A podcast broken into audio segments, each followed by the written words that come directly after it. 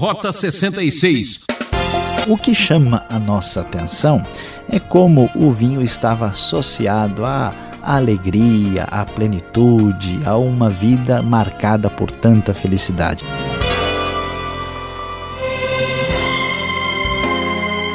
Que alegria, ouvinte, é esse nosso encontro aqui no Rota 66, a Trilha da Vitória.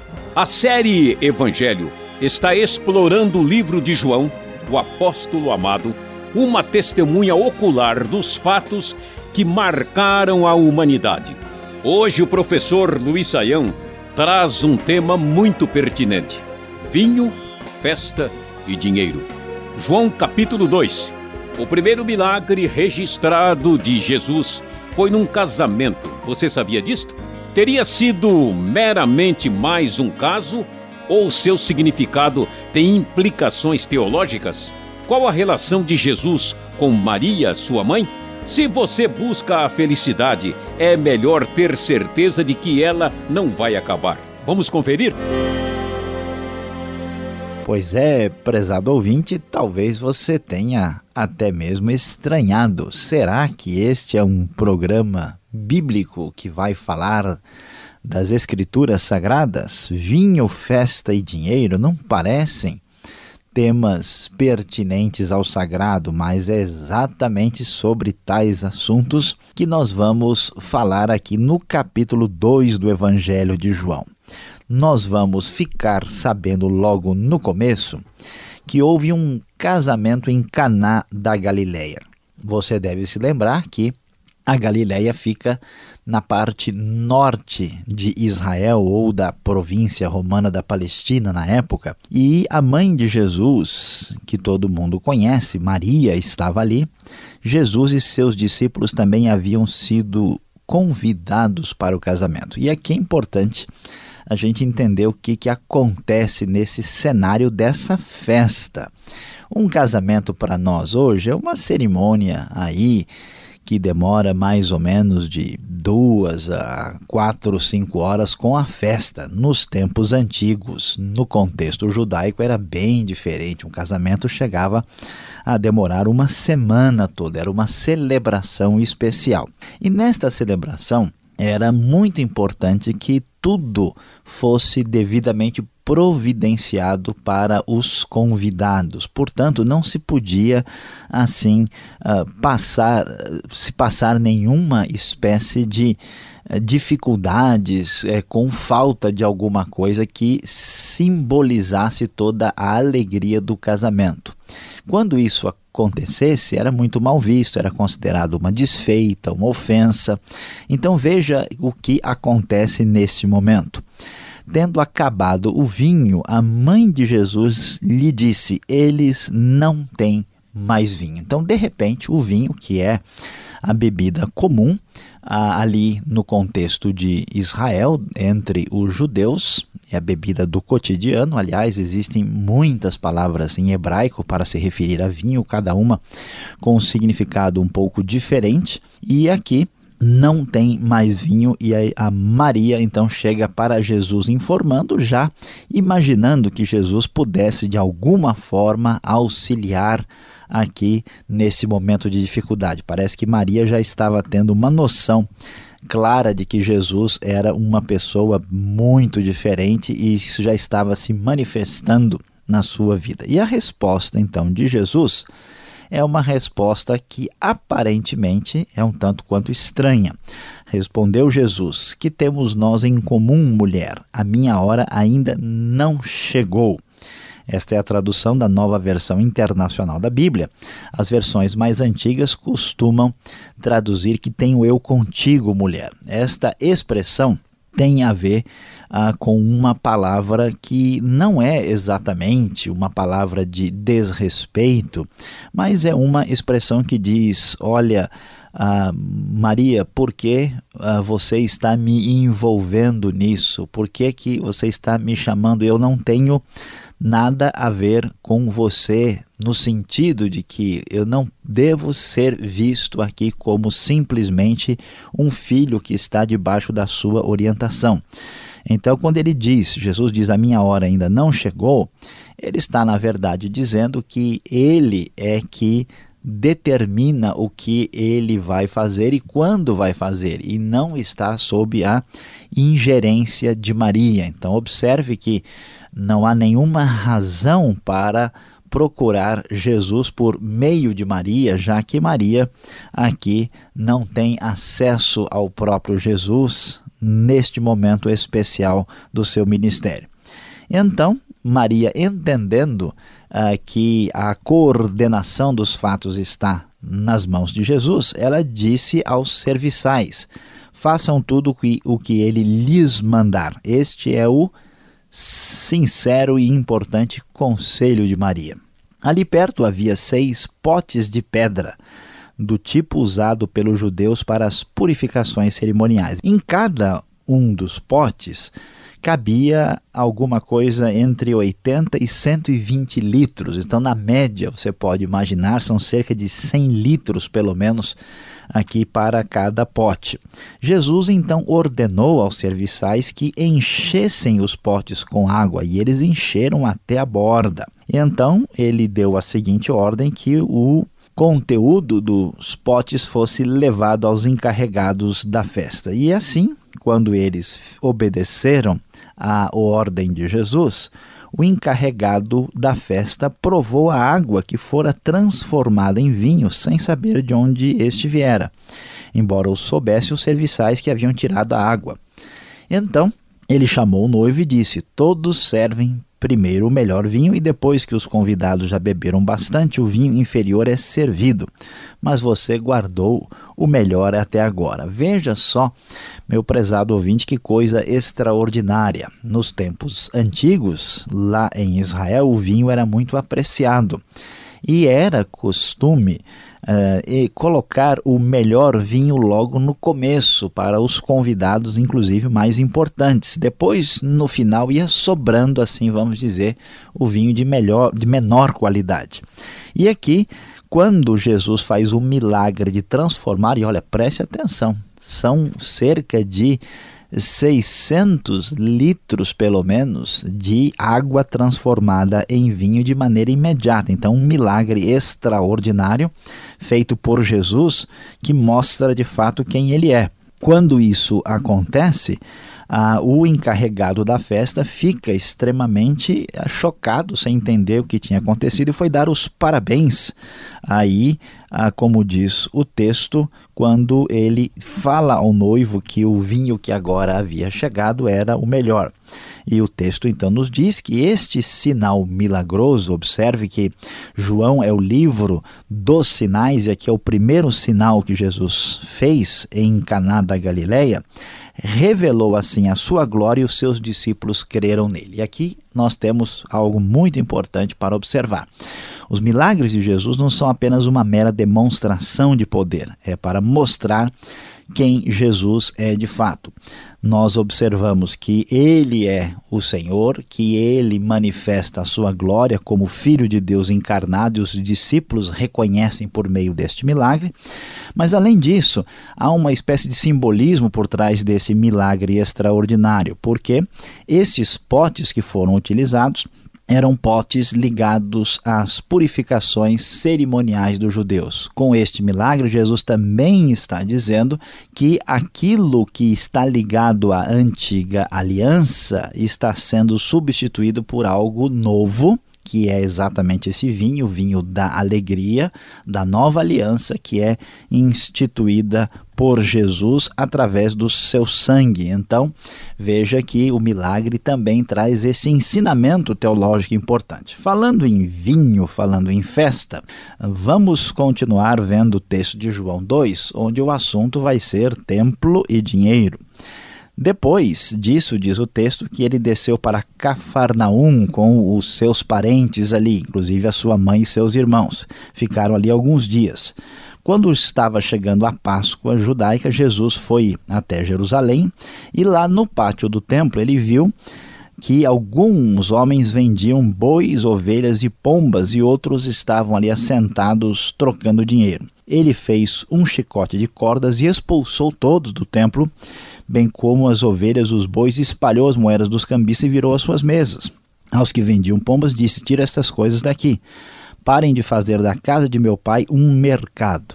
Veja que coisa, prezado ouvinte, no templo as pessoas tinham que vir de longe e ali, muitas vezes, para este momento especial de festa, como era a Páscoa, eles preferiam comprar ah, os animais para oferecerem sacrifício ali mesmo. E havia uma espécie de uso indevido dessas condições quando pessoas que não estavam interessadas de verdade na expressão de fé exploravam aqueles que assim ah, precisavam comprar animais e fazer qualquer transação ali. Por isso, Jesus, indignado, reage fortemente e fala com clareza que as coisas de Deus não podem ser transformadas num mero mercado.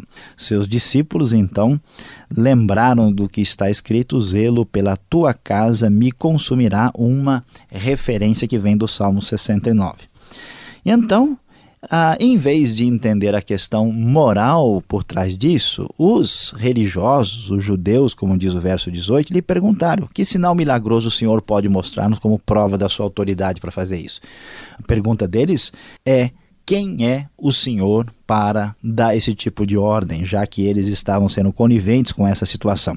Jesus, que está focalizando que ele traz uma nova aliança que substitui a antiga, diz: Destruam este templo e eu o levantarei em três dias. Os judeus ficaram confusos e disse: esse, esse templo levou 46 anos para ser edificado.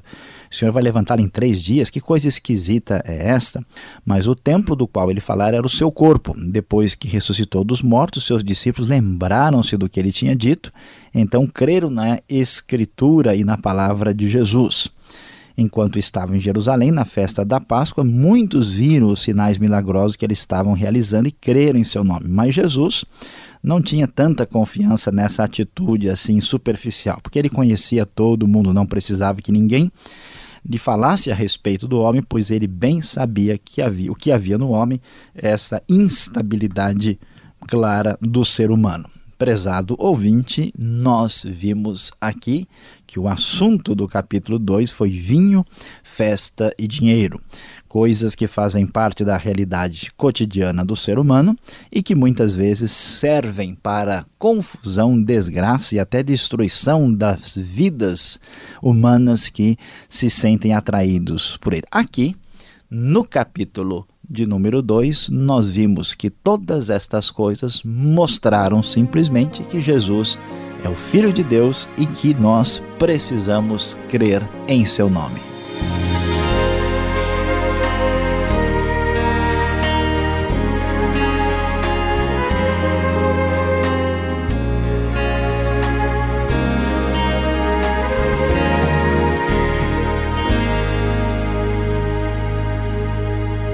Ouvinte, você está acompanhando o programa Rota 66, o caminho para entender o ensino teológico dos 66 livros da Bíblia. Esta é a série Evangelho, o livro de João, capítulo 2, tema Vinho, Festa e Dinheiro. O Rota 66 tem produção e apresentação de Luiz Saião e Alberto Veríssimo. Na locução, Beltrão. Quer participar enviando sua opinião? Então escreva para rota 66 arroba transmundial.com.br ou caixa postal 18.113 CEP 04626-970 São Paulo, capital. Dúvidas? Então vamos às perguntas.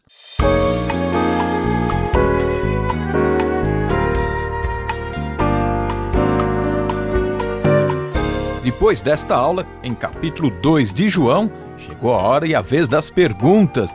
É uma nova série, uma grande caminhada pela frente. Professor Luiz Saião, já entramos em ritmo de festa aqui.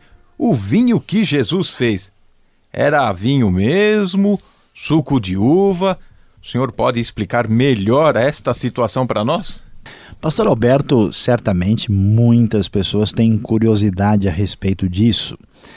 Ah, e nós precisamos afirmar que o vinho que Jesus ah, fez na festa lá de Caná de Galileia era vinho comum, vinho normal, como nós conhecemos. Claro que o vinho feito pelos processos muito mais simples da antiguidade, não era um vinho de teor alcoólico forte, como muitas vezes nós encontramos, especialmente nas bebidas uh, e hoje preparadas, especialmente bebidas destiladas. O vinho era um vinho muito mais leve, até porque os judeus costumavam beber misturado com água, não, não havia assim a mesma situação que nós encontramos em muitos vinhos de hoje.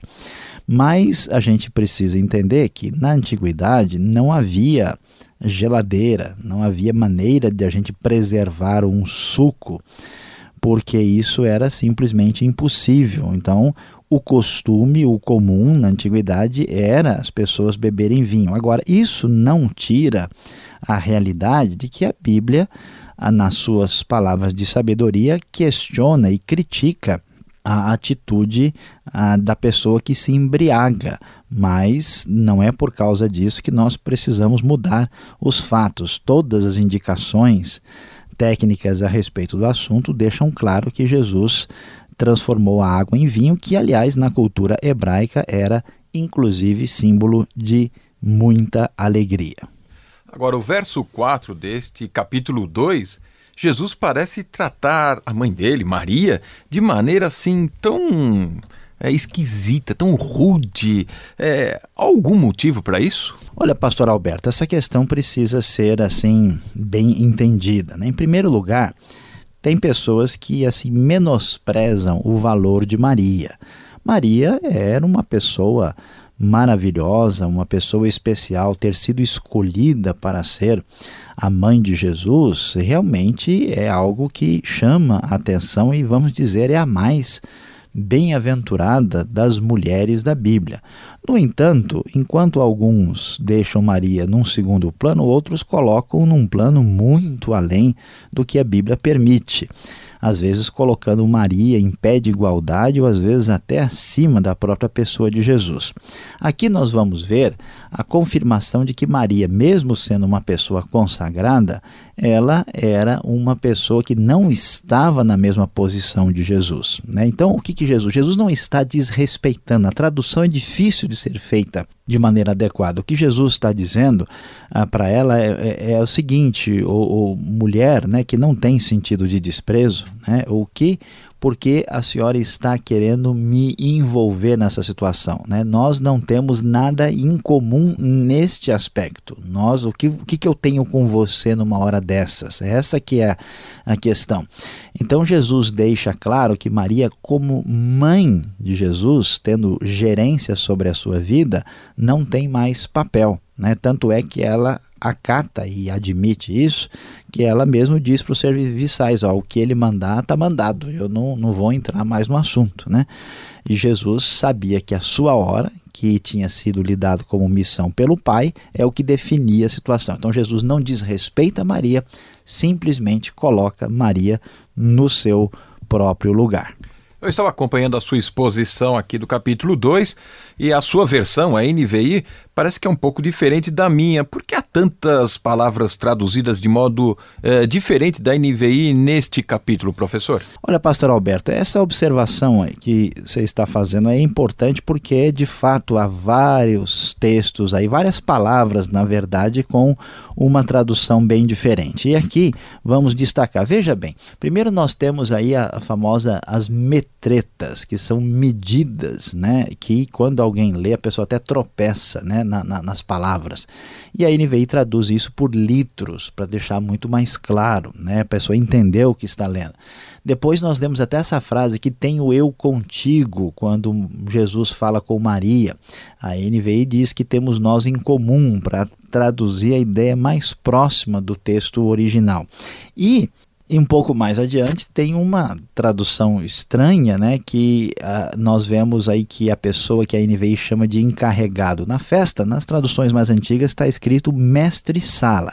Mestre-sala lembra porta-bandeira, lembra outras coisas, né, não, não parece ter muita ligação. Então, por causa ah, dessas questões, nós indicamos aqui que, pelo menos nesses textos, fica muito mais claro e adequado ler o texto numa versão contemporânea como a própria NVI é.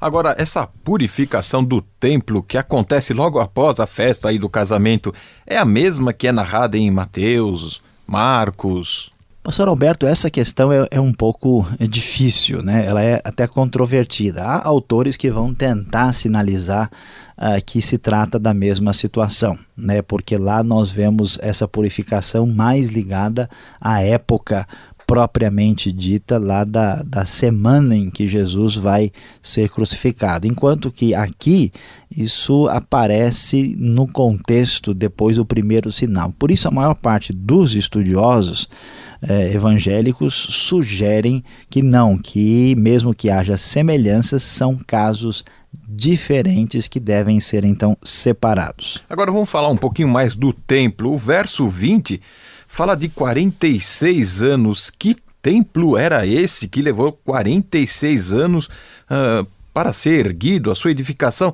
Qual o significado dessa purificação do templo feita por Jesus? Olha aqui, pastor Alberto, ah, não vamos poder perder tempo aí para falar do templo. Né? Esse templo, lembrem-se, né, o templo original tinha sido construído por Salomão em 966 a.C. O templo original foi destruído por Nabucodonosor na época da conquista de Jerusalém em 586. Depois ele foi reconstruído na volta do povo na época de Ageu, de Zacarias, né, de Esdras, quando nós temos ali por volta de 515 o templo sendo reinaugurado. Então esse templo menor agora passava por reformas que estavam sendo feitas por Herodes. E Herodes fazia isso porque ele queria fazer um bom meio de campo aí com os judeus, né? Mesmo ele sendo um idumeu, ele era aí funcionário, vamos dizer, romano, e essa, essas obras já demoravam 46 anos. Ele só vai terminar por volta do ano 63, 64. Então é esse tempo. Agora, o que, que Jesus estava querendo dizer? Semelhantemente ao que acontece com a, a transformação da água em vinho, Jesus está querendo dizer o seguinte: olha, eu estou mudando a antiga ordem das coisas, eu estou instituindo a nova aliança. O que vai valer agora não é o templo de pedra, mas o templo a que me refiro ao meu próprio corpo, porque eu vou entregar esse corpo, eu vou dar o sangue para trazer salvação e vida eterna. Jesus está apontando para a nova aliança, por isso ele então está questionando e rejeitando a ordem antiga das coisas ao fazer isso. Obrigado, Sayão, pelas respostas. Você que está nos acompanhando, a festa ainda não terminou. Vem agora a aplicação desse estudo.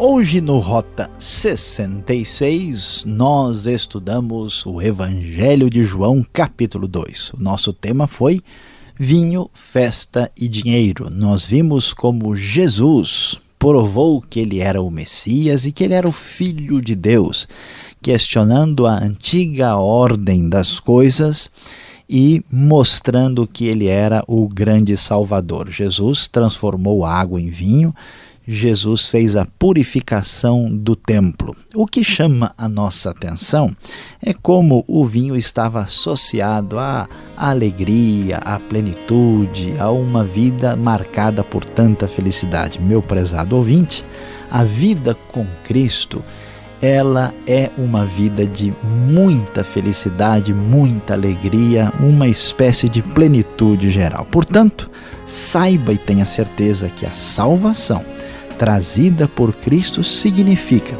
vida, bênção e alegria. Você deve aceitá-la antes que acabem os seus dias. Terminamos assim mais um programa Rota 66. E não esqueça, sintonize esta emissora neste horário para a continuação deste estudo. Esta é uma realização transmundial e acesse o site transmundial.com.br para mais informações. E até o próximo Rota 66 e que Deus o abençoe.